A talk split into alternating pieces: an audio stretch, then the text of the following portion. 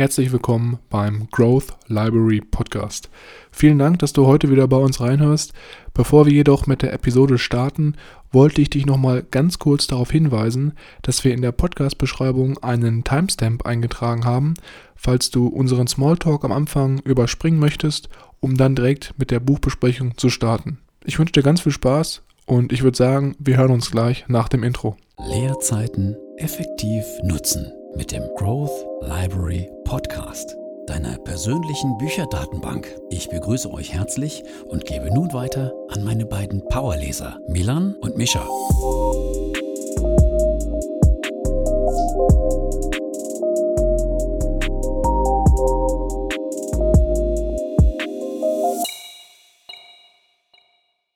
Herzlich willkommen, wie immer, auch nochmal von meiner Seite hier beim Growth Library Podcast.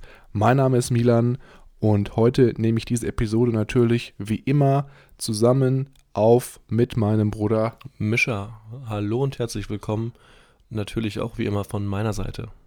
Mischa, mich würde eigentlich mal interessieren, bevor wir jetzt mit der Buchbesprechung heute starten, ob du es mittlerweile bewerkstelligen konntest, dir das äh, ein Journal zuzulegen. Ich weiß, wir haben ja, ähm, jetzt mal vielleicht noch ein bisschen weiter ausholen, aber mein Geburtstag waren wir ja in München und mhm. da habe ich dir ja so ein bisschen von meiner Routine erzählt oder auch allgemein von meiner Praktik, die ich jetzt seit, ja, so seit Anfang des Jahres ungefähr regelmäßig mache, dass ich mich mal am Wochenende hinsetze und dann wirklich mit so einem, ja, relativ hochwertigen Blanko-Büchlein einfach mal überlege, wie ich mich so die Woche gefühlt habe, wie so meine Emotionen waren und da auch versuche so ein bisschen ja, in mich hineinzuhören und Gedankenmuster oder Verhaltensweisen herausfinden möchte, welche mich vielleicht auch in meinem Leben aktuell behindern oder die mich auch triggern, vielmehr. Und ich weiß, wir sind ja dann in München. Das war ja, das war ja nicht ganz so einfach. Da sind wir ja das ein oder andere ja, die eine oder andere Lokalität abgeklappert oder abgegrast vielmehr und haben da nach einem geeigneten Journal auf Neudeutsch für dich gesucht. Aber ja, haben da irgendwie nichts gefunden. Deswegen wollte ich einfach mal fragen, wie der aktuelle der Stand der Dinge ist. Ja, ich habe in Maastricht weitergesucht, hier vor Ort. Ähm, habe bis jetzt aber tatsächlich noch kein ähm, für mich ansprechendes und schönes Büchlein gefunden. Das heißt, mhm. die Suche ist immer noch im Progress und wird auch nicht vertagt. Ich habe auch äh, jetzt von einer guten Freundin einen neuen Tipp bekommen, wo ich vielleicht nachschauen könnte. Und du wolltest mich ja heute besuchen im wunderschönen Maastricht. Und wenn wir dann hier ein bisschen durch die Stadt bummeln, werden wir sehr sicher, glaube ich, auch an dem Laden vorbeikommen mhm. den ich im Kopf habe. Und den werde ich dir dann mal zeigen. Ist eigentlich ein Zeichenladen, wo man viele Stifte und hochwertige äh, Malutensilien bekommt. Da wollte ich auf jeden Fall jetzt vorbeischauen. Ich hatte auch hier in der Bücherei, es gibt ja so eine schöne Bücherei in der Kirche, geschaut. Mhm. Die hatten aber auch sehr magere Sachen. Eigentlich nur die Büchlein von Leuchtturm, die mich jetzt nicht so mhm. angesprochen haben. Mhm. Ja, es ist halt, ich meine, es sind ja auch so ein bisschen dann schon sehr intime Sachen jetzt mal, auf eine, eine oder andere Art schon sehr intim, wenn man so seine Gedanken reflektiert. Und das, ich meine, ich finde, mich macht es auch einfach nochmal mehr Spaß, dann auch in etwas reinzuschreiben, wo halt auch dann die Qualität hoch ist. Mhm. Und nicht irgendwie so ein, so ein Wisch, so ein Schulheft wie früher damals, was man dann, was man dann mal in den Klausuren genutzt hat. Und übrigens, ich muss das noch kurz erzählen, bevor wir starten, weil du weißt, es war für mich sehr schwierig. Ich weiß nicht, ob der ein oder andere Zuhörer das vielleicht ähm, nachvollziehen kann. Aber ich habe jetzt final meine Klassenarbeitshefte weggeschmissen. Hey. Was? Endlich. Traurig, aber mich hat das echt, echt lang beschäftigt. Es ist ja auch irgendwie so acht Jahre Schulzeit die da in diesen Heften drin sind. Aber du hast halt schon recht gehabt, ähm, jetzt Anfang Januar, als wir zusammen zu Hause waren. Ich habe da auch ungefähr die letzten sechs Jahre nicht mehr reingeschaut. Ja, aber jetzt habe ich sie final entsorgt und so dieses Ich der Schulzeit ist damit auch, gehört der, der Vergangenheit an. Ja. Ja, sehr interessant, dass du mit 21, 22 noch in deine Schulhefte reingeguckt hast. Würde mich interessieren, was du da gemacht hast. wenn du da vor sechs Jahren das letzte Mal reingeguckt hast, aber ich lasse es einfach mal so im Raum stehen, ne? ja, das ist vielleicht schon länger her. Schon länger her. Okay. Ja, ich denke mal, wir hören jetzt auf, über Schulhefte zu reden. Ja. Und fokussieren uns mal so ein bisschen mehr auf das, was heute hier auf dem Programm steht. Und bevor wir jetzt wirklich direkt mit der zweiten Teil des Buches Atomic Habits von James Clear starten, ist es natürlich wie immer so, dass wir hier heute nicht jede einzelne Seite, jedes Detail aus jedem Kapitel besprechen können, weil das ganz einfach den Rahmen unserer Aufnahmezeit sonst sprengen würde. Und wenn ihr im Laufe des Podcasts merkt, das Ganze könnte interessant für euch sein, dann haben wir wie immer einen Link zu dem Buch in die Shownotes gepackt. Da könnt ihr euch auch nochmal über das Buch informieren und weitere Reviews und Feedbacks zu diesem Buch einholen. Nochmal kurz vorab, bevor wir jetzt wirklich final loslegen. Es ist natürlich auch wieder so, dass wir hier eine dreiteilige oder auch eine vierteilige Reihe rausmachen werden. Ich weiß noch nicht ganz genau, wo, wir, wo der Weg hinführt. Und deswegen macht es definitiv Sinn, wenn du jetzt das erste Mal heute hier einschaltest, dass du den ersten Teil hörst, weil da auf jeden Fall erstmal eine Einleitung ins Buch gegeben wird und du auch noch ein bisschen das Ganze basierend auf James Clears Einleitung besser aufbauen kannst und auch besser nachvollziehen kannst. Genau, du hast das ja gerade schon schön angerissen. Ich würde es nochmal kurz zusammenfassen und äh, ausschmücken. In der letzten Episode hatten wir ja darüber gesprochen, wieso Gewohnheiten wichtig sind, wie Gewohnheiten unsere Identität beeinflussen, aber auch andersrum, wie unsere Identität unsere Gewohnheiten beeinflusst und auch einen Vier-Schritte-Plan, der von James Clear gegeben wurde. Und diese vier Schritte werden jetzt aufgeteilt in verschiedene Gesetze. Und das erste Gesetz, das wir uns jetzt hier anschauen, ist Make it obvious, also mach es offensichtlich. Und hier wiederum das erste Kapitel fängt mit einer sehr schönen Geschichte an. Diese Geschichte handelt hier von einer Pflegerin oder einem Pfleger, die auf einer Geburtstagsfeier war und sehr besorgt, beunruhigt war über den Gesundheitsstand eines bestimmten Gastes und ihr hat einfach nicht gefallen, wie der Mann tatsächlich aussah. Äh, sie hatte mhm. irgendwie ein schlechtes Gefühl dabei bei der ganzen Sache und hatte ihn dann auch ähm, glücklicherweise ins Krankenhaus geschickt zur Vorsorgeuntersuchung. Und es kam dann tatsächlich auch raus, dass der Mann äh, an, einer, an einem Herzinfarkt äh, gelitten hat und sie ohne diese frühzeitige Erkennung wahrscheinlich äh, verstorben wäre oder es viel schlimmer hätte kommen können. Mhm. Und diese Pflegerin hatte einfach diese Gewohnheit aufgebaut, äh, bestimmte Anzeichen unterbewusst zu erkennen. Äh, in diesem Falle war es dadurch, dass die Arterien langsam verklumpt sind, dass das ganze Blut von den Peripheren, also von unseren Armen, Beinen und auch vom Gesicht mehr zum Zentrum des Körpers gezogen wird, um die funktionswichtigen Organe weiter mit Blut zu versorgen und es dadurch ein, ja, ein gewisses, einen gewissen Pattern, eine gewisse ähm, Musterung gab, äh, die hm. sie über die Jahre hinweg bei anderen Patienten gesehen hat und jetzt auch anwenden konnte und dann gesehen hat, dass bei diesem Mann etwas nicht stimmte ähm, und ihn dann somit quasi das Leben gerettet hat. Ja, richtig krasse Story irgendwie, ne? Dass du halt so unterbewusst anhand des Blutbilds oder des, ja, einfach des Verlaufs des Blutes im Körper dann so siehst, ja, irgendwas stimmt hier nicht. Mhm. Lass dich mal checken irgendwie, ne? Also schon ganz, ganz wilde Story. Ja.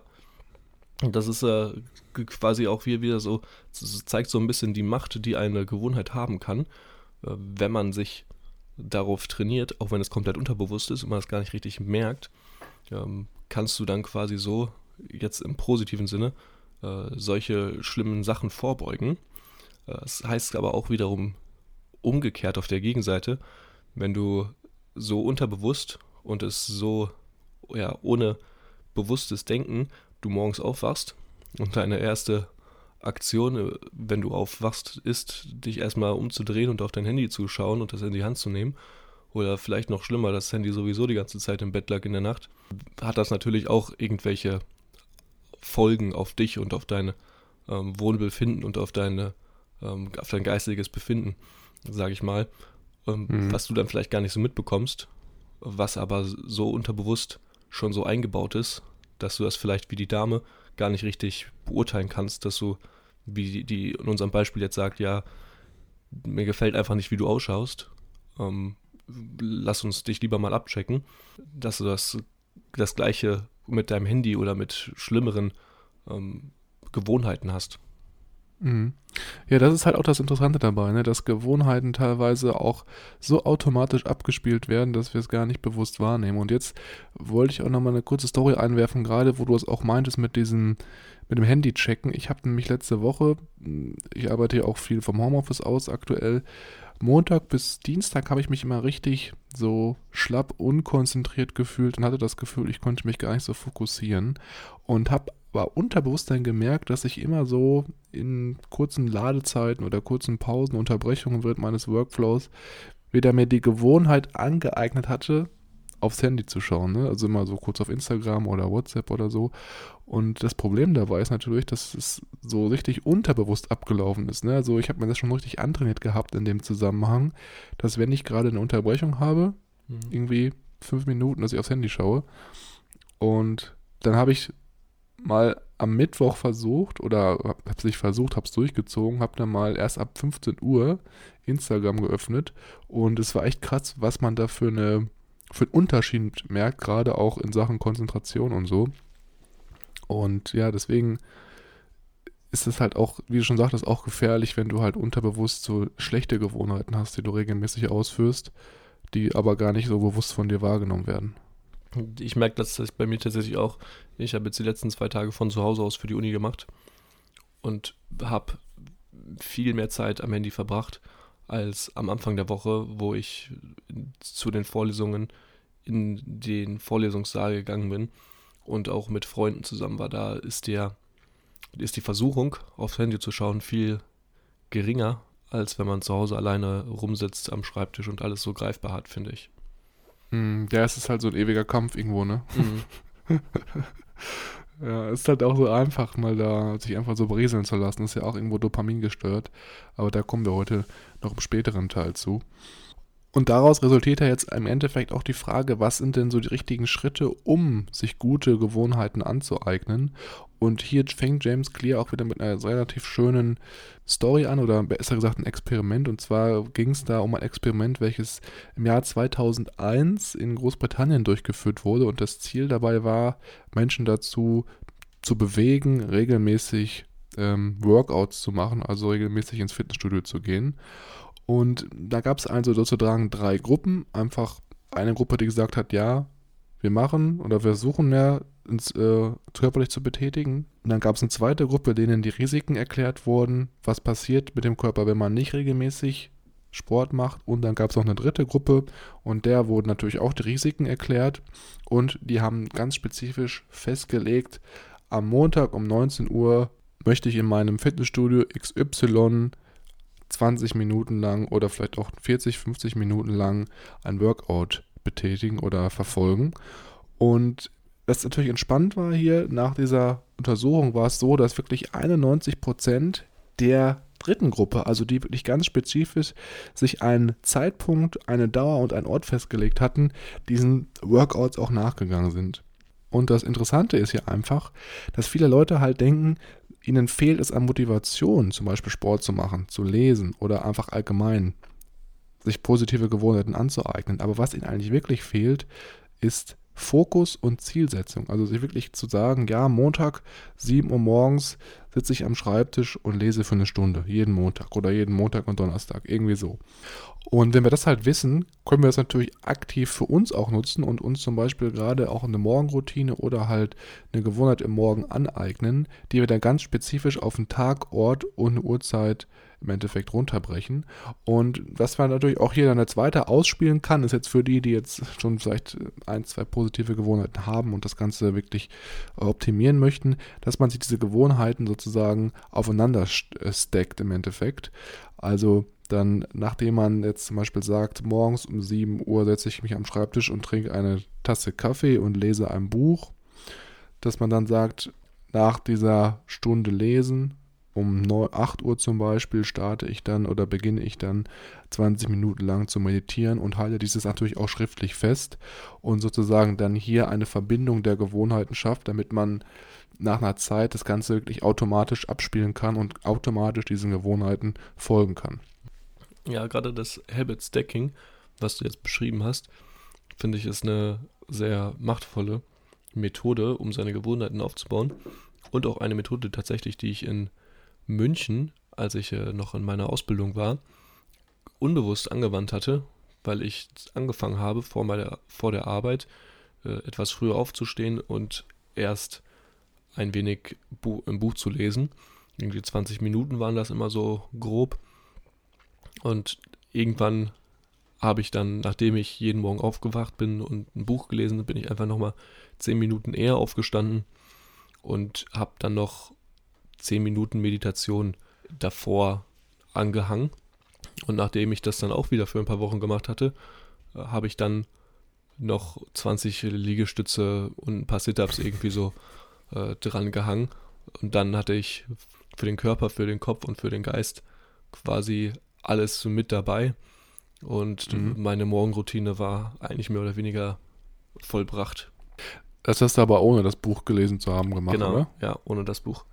Das war so, so ein schleichender Prozess über ein paar Wochen, Monate, bis äh, ich dazu gekommen bin oder vielleicht auch sogar noch länger. Aber das hat sich dann eigentlich recht gut etabliert. Ja, spannend, dass du dann auch da dann so einen Prozess hattest. Aber das Gute natürlich da war auch, dass du mal zu einer bestimmten Uhrzeit auch dann aufstehen konntest und so einen ja. fixen Alltagsablauf hattest. Das hast du ja aktuell nicht immer in der genau. Uni, ne? Das äh, hatte ich ja auch in der letzten Episode schon gesagt, dass das mir so ein bisschen abgeht.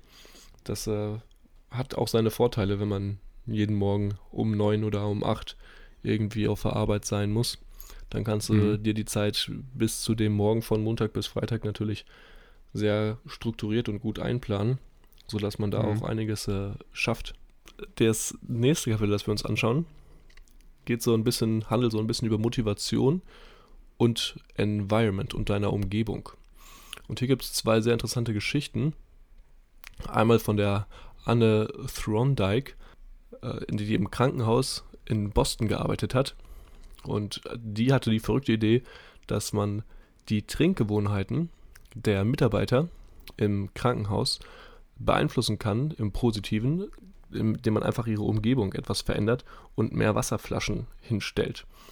Und unglaublicherweise hat es auch zu einer starken Veränderung ihrer Gewohnheiten geführt.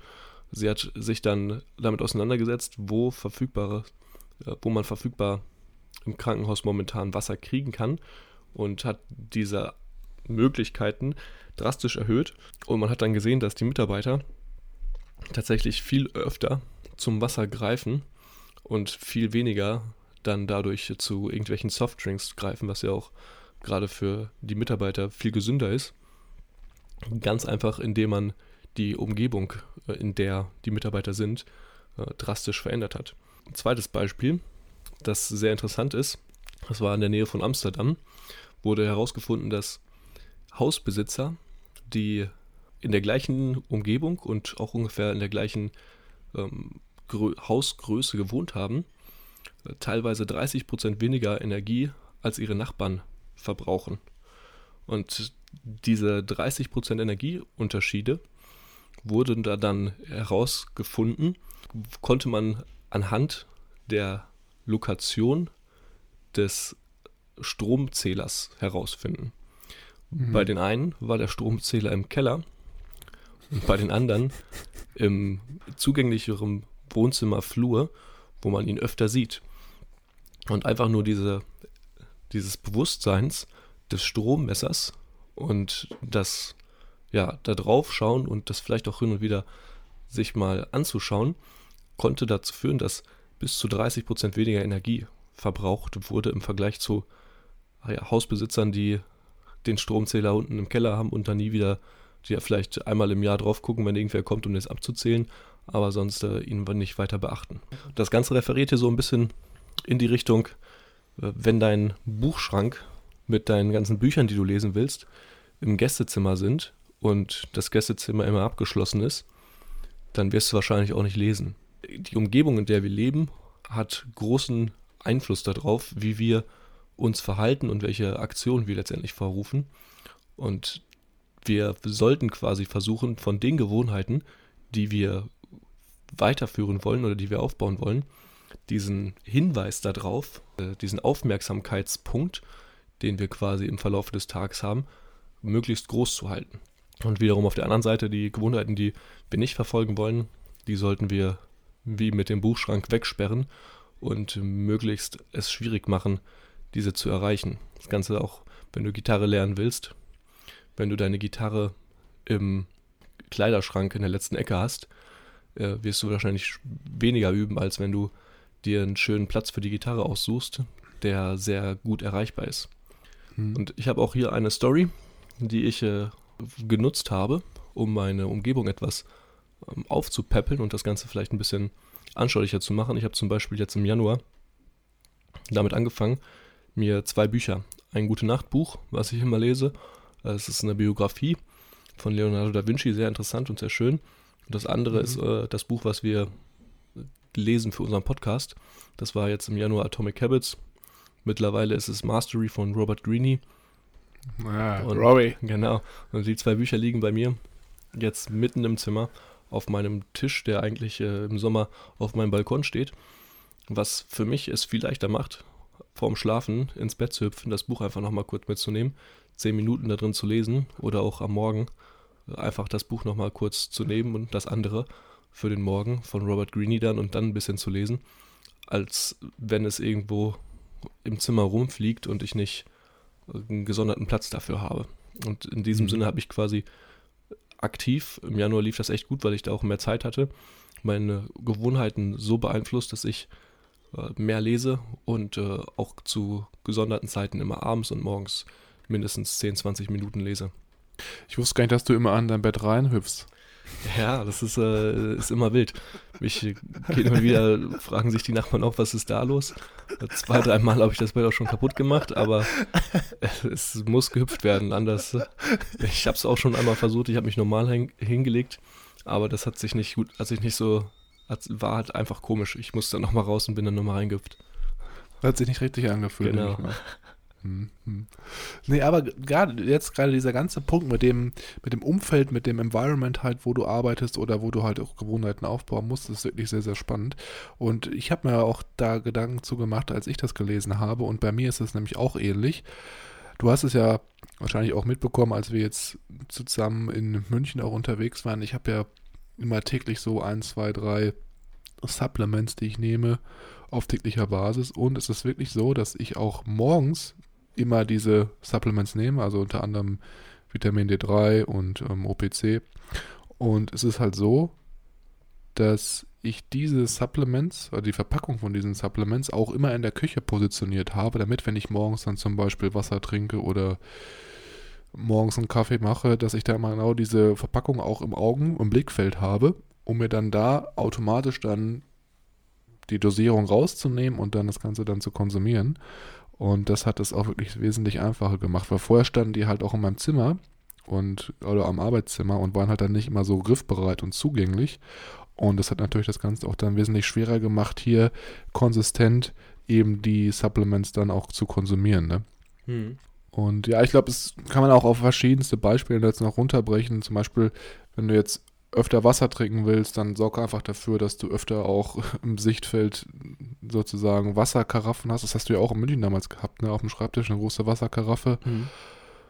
Das äh, macht natürlich auch einfach Sinn, dann da irgendwie das Ganze auch dann so zu organisieren, dass du deine Gewohnheiten leichter von der Hand nutzen kannst. Ja, absolut.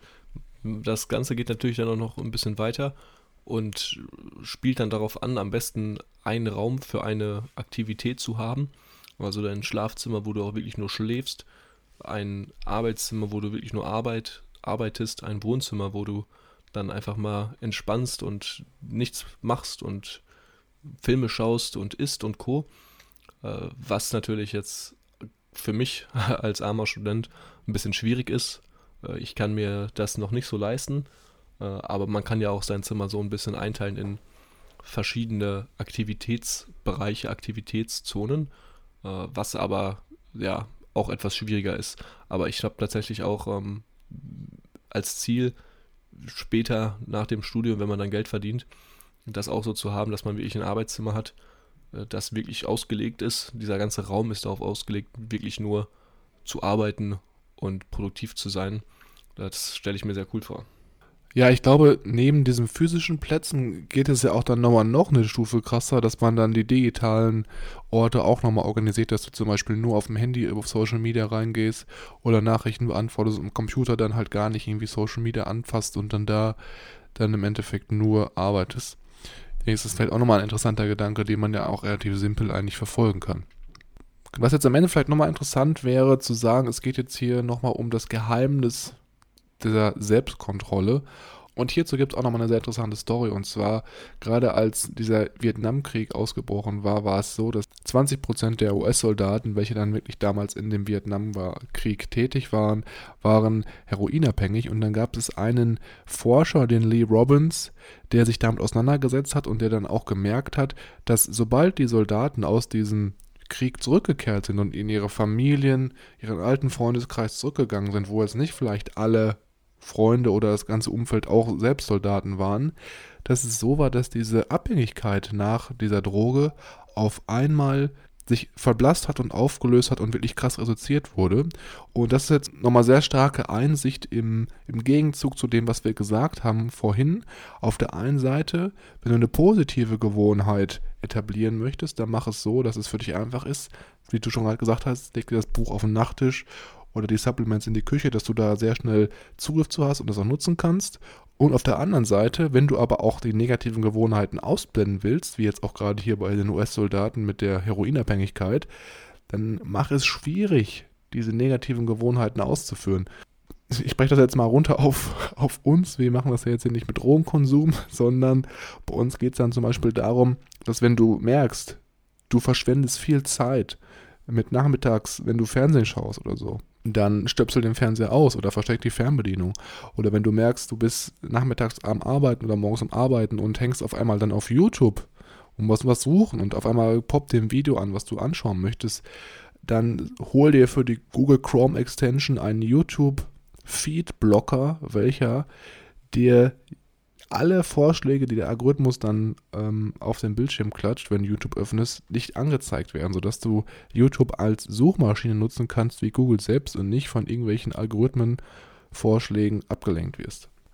Gerade diese Anfangsstory, die hier von James Clear gebracht wird, mit den heroinsüchtigen ähm, US-Kämpfern, die dann einfach über Nacht wirklich ihre Gewohnheiten gebrochen haben, dadurch, dass es eine so radikalen ähm, radikale Umgebungsveränderung gab, äh, finde ich, äh, war sehr interessant. Dadurch, dass ja auch gesagt wird, dass Heroin ja sehr süchtig machend ist und wenn du es einmal genommen hast, du dann abhängig davon bist.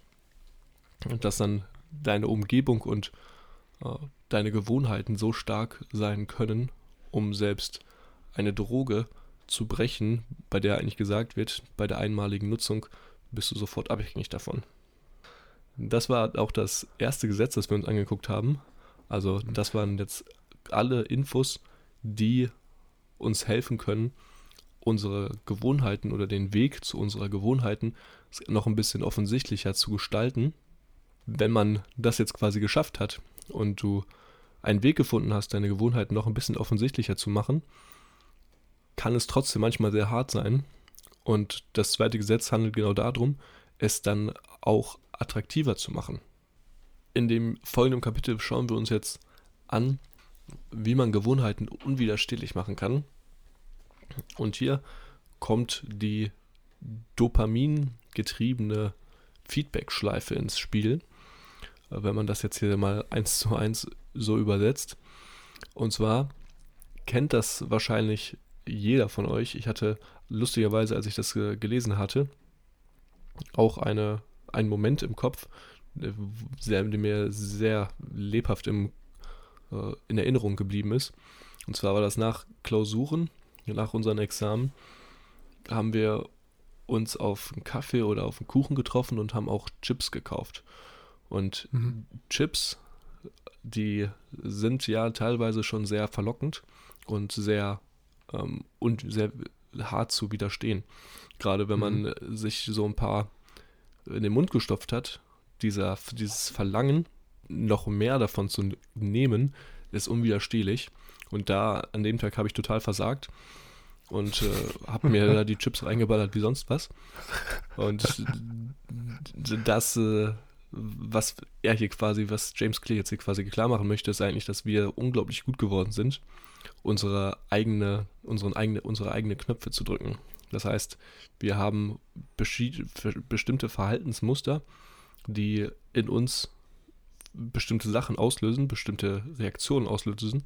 Und wenn wir mit den, mit den Chips, mit bestimmten Salz und Zucker und Fetten und vielleicht dann noch ein paar E's und D's und was auch immer da noch alles drin ist, mhm. uns selber so triggern können, dass wir mehr und mehr davon wollen, ist das schon eigentlich ein gefährliches Anzeichen.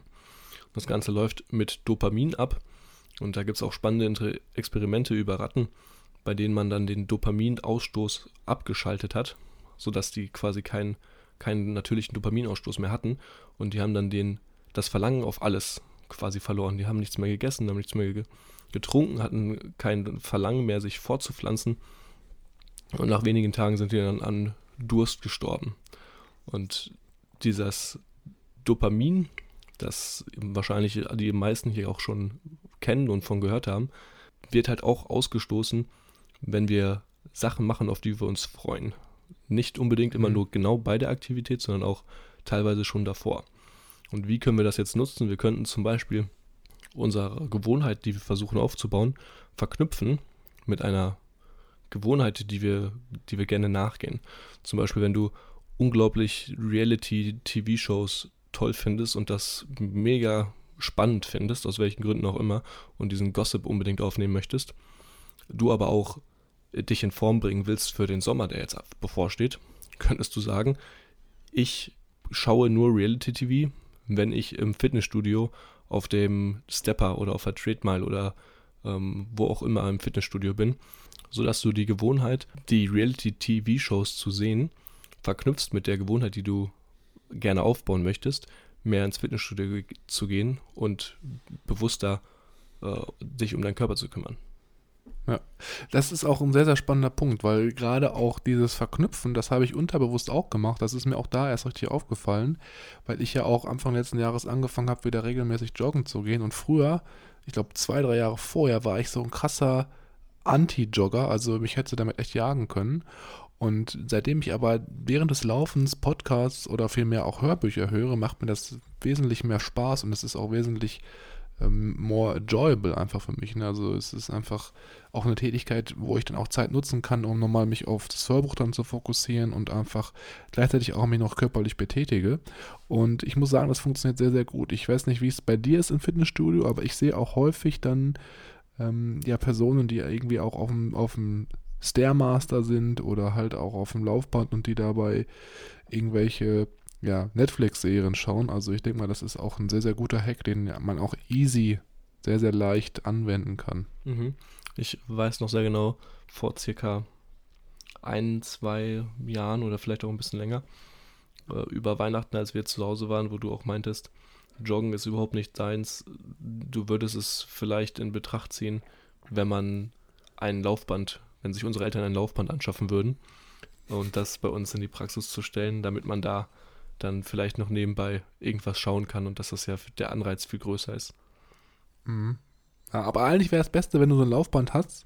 Ich glaube, der Faktor frische Luft macht dann auch viel aus. Also ja. wenn ich mir jemals ein Laufband kaufen würde, würde ich mir versuchen, so ein wetterfestes zu kaufen und das da dann draußen. auf den, keine Ahnung, in den Garten oder so oder auf eine Dachterrasse zu stellen. Weil ich finde das an der frischen Luft noch viel, viel besser als drin irgendwo, oder? Ja, das ist, äh, ich weiß nicht, ob du den Sinn des Laufbands dann ganz verstanden hast. Wenn du dir ein Wieso? wetterresistentes Laufband holst und das dann nach draußen stellst. Eigentlich ist der Sinn des Laufbands ja gerade, dass du im drinnen laufen kannst auf der Stelle. Ähm, wenn du dein Laufband draußen hinstellst, dann kannst du ja eigentlich auch genauso gut draußen laufen, aber äh, ja, Ich habe ich, vielleicht gibt es sowas, ich habe von sowas noch nie gehört. Es, äh, vielleicht ist auch hier eine Marktlücke, die wir gerade gefunden haben, die du hier ansprichst. Für mich, für mich wäre der Vorteil halt einfach, dass du laufen gehen kannst, aber wenn mal irgendwas ist zu Hause, du halt direkt auch zu Hause bist und direkt losfahren kannst. Mhm. Du kannst halt viel besser einschätzen, wie viel Zeit du halt dann brauchst. Wenn du sagst, 20 Minuten Laufband, ich muss in einer halben Stunde los, Mhm. dann weiß ich genau, nach 20 Minuten ist das Laufband zu Ende und ich bin fertig und kann losfahren von zu Hause aus direkt und bin dann nicht irgendwie mitten im Wald und muss erst nochmal nach Hause finden wieder. Weißt du, was ich meine? Mhm. Ja, dann würde ich nie vom Laufband runterkommen. Ich kann ja jederzeit einfach runtergehen. Das ist wie wenn ich unsterblich wäre. Warum sollte ich dann am nächsten Tag aufstehen? Warum sollte ich auf dem Laufband aufhören? Ja, ist doch klar. Weil du einen festen Schedule dann hast. Okay. Ja, ich vielleicht äh, ist es Laufband einfach auch nicht so mein Konzept. Ich war ja schon von Anfang an immer eher der Typ, der dann seine Runde gedreht hat und in der Natur dann joggen war und dann ja seinen Kreis vollendet hat und wieder zu Hause ankam. Ja, jeder hat ja auch so seine eigenen Vorlieben, sag ich mal. Absolut. Ja, jetzt eigentlich, was jetzt eigentlich nochmal sehr, sehr spannend zu sehen ist, jetzt im nächsten Teil die eigentlich die Rolle von Familien und Freunden, wie die auch Gewohnheiten beeinflussen. Und da gibt es eine sehr, sehr spannende Story hier gerade auch zur Einleitung. Und zwar die Geschichte für das Ungarn Laszlo Polga aus dem Jahre 1965. Und zwar hat er mit seiner Frau damals beschlossen, als sie verheiratet waren und Kinder bekommen haben, dass sie die Töchter mit einem sehr, sehr krassen Fokus auf das Schachspielen erziehen möchten. Also die haben dann wirklich Homeschooling gemacht, das heißt, die drei Töchter wurden zu Hause unterrichtet, die haben dann Bilder von berühmten Schachspielern im Haus aufgehängt und überall auch ein Schachspiel präsentiert, dass man auch immer Schach spielen konnte. Und das Ganze hat im Endeffekt dann dazu geführt, dass eine dieser drei Töchter wirklich so, so krass erfolgreich wurde im Schachspielen, dass sie 27 Jahre lang als Number One Chess Player in the World gerankt wurde. Also wirklich eine sehr, sehr krasse Auszeichnung. Und man sieht natürlich hier sehr, sehr stark, wie sehr dieses Umfeld, dieses Schach, affine Umfeld diese drei Schwestern in der Zeit des Aufwachsens, des Heranwachsens und auch in allgemein in ihrem Leben geprägt hat. Und das, dieses Beispiel zeigt einfach ganz krass, wie sehr das Umfeld uns prägt, Gewohnheiten anzueignen. Und wenn wir das Ganze auch von der evolutionstechnischen Seite mal betrachten, ist es so, dass Menschen ja eigentlich Herdentiere sind. Das heißt, wir wollen dazugehören, wir wollen aus der Menge herausspringen oder uns von der Menge distanzieren oder anders sein, weil historisch gesehen macht es natürlich Sinn, sich der Herde anzupassen und nicht ausgestoßen zu werden, weil dadurch einfach die Überlebenschancen wirklich viel, viel größer sind. Heutzutage oder waren vielmehr. Heutzutage ist es ähm, ja eigentlich nicht mehr so wichtig, aber es ist natürlich immer noch genetisch in jedem von uns veranlagt und jedem von uns drin. Um das Ganze noch ein bisschen runterzubrechen, es gibt jetzt wirklich drei verschiedene Gruppen, die uns in unserem Behalten beeinflussen. Also einmal diese ganz engen Gruppen, die wir haben, also diese intimen Partner eigentlich schon, also Lebensgefährten, Familie, Geschwister, auch Freunde. Da ist es so, dass wir hier oft Verhaltensweisen von diesen adaptieren. Und das äh, habe ich auch bei mir krass gesehen. Also so in der Schulzeit, so auch von meinem Freundeskreis. Wir haben ja auch teilweise die gleichen Sachen angehabt, also von den gleichen Marken zum Beispiel. Die Justin, Die gleichen. die Justin Bieber Haare. Die. Genau, richtig. Richtig, richtig. Gleiche Frisur, dann, keine Ahnung, Schultaschen von den gleichen Marken, gleichen Verhaltensweisen und so, über die gleichen Sachen gelacht. Man passt sich ja richtig krass so an dieses enge, intime soziale Umfeld an. Und manchmal ist es förderlich, manchmal nicht so förderlich. James Clear sagt hier, der beste Schritt, den du machen kannst, wenn du Gewohnheiten aneignen möchtest, die du noch nicht hast, such dir ein soziales Umfeld, wo diese Gewohnheiten tagtäglich gelebt werden und passt dich an diesem Umfeld an. Ist natürlich jetzt auch wieder schwerer gesagt als getan, denn wenn du jetzt Millionär werden möchtest oder sehr, sehr krass im Investmentbanking aufgeben möchtest, muss man natürlich auch erstmal in diesen Kreis reinkommen, dass du halt auch Leute hast, die mit dir Zeit verbringen wollen, wenn du keine Ahnung davon hast.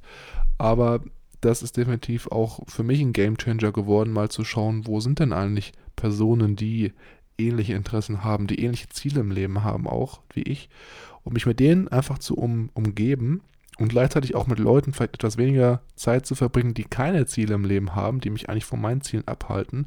Das war für mich auch so im letzten Jahre schon, schon so ein krasser Hebel irgendwo. Und neben diesen intimen Kontakten ist es natürlich auch so, dass man sich allgemein der Masse anpasst. Also das kennt wahrscheinlich auch jeder, wenn man bei Amazon was kauft. Man guckt immer die Produktreviews durch oder wenn man irgendwo in einer neuen Stadt ist, guckt man auf TripAdvisor, welches Restaurant ganz besonders gut ist. Also da passt man sich ja auch wirklich sehr, sehr krass der Masse an. Und als letzten Punkt oder als letzte Gruppe, in die man sich auch anpasst, ist es halt so, dass man versucht, von erfolgreichen Personen da das Verhalten zu kopieren, weil man selber Status und Macht erlangen möchte. Also als Mensch einfach möchte man immer Status und Macht erlangen. Das ist auch in uns drin. Deswegen lassen wir uns auch gerade von erfolgreichen Personen sehr stark beeinflussen. Das letzte Kapitel, das wir uns jetzt hier noch gemeinsam anschauen wollen, und dann haben wir auch tatsächlich hier das erste und das zweite Gesetz durchgezogen. Äh, sehr cool. Hätte ich nicht gedacht, dass das so, dass wir so zügig durchkommen. Ich dachte, das wird hier eine Jahrhundert-Episode.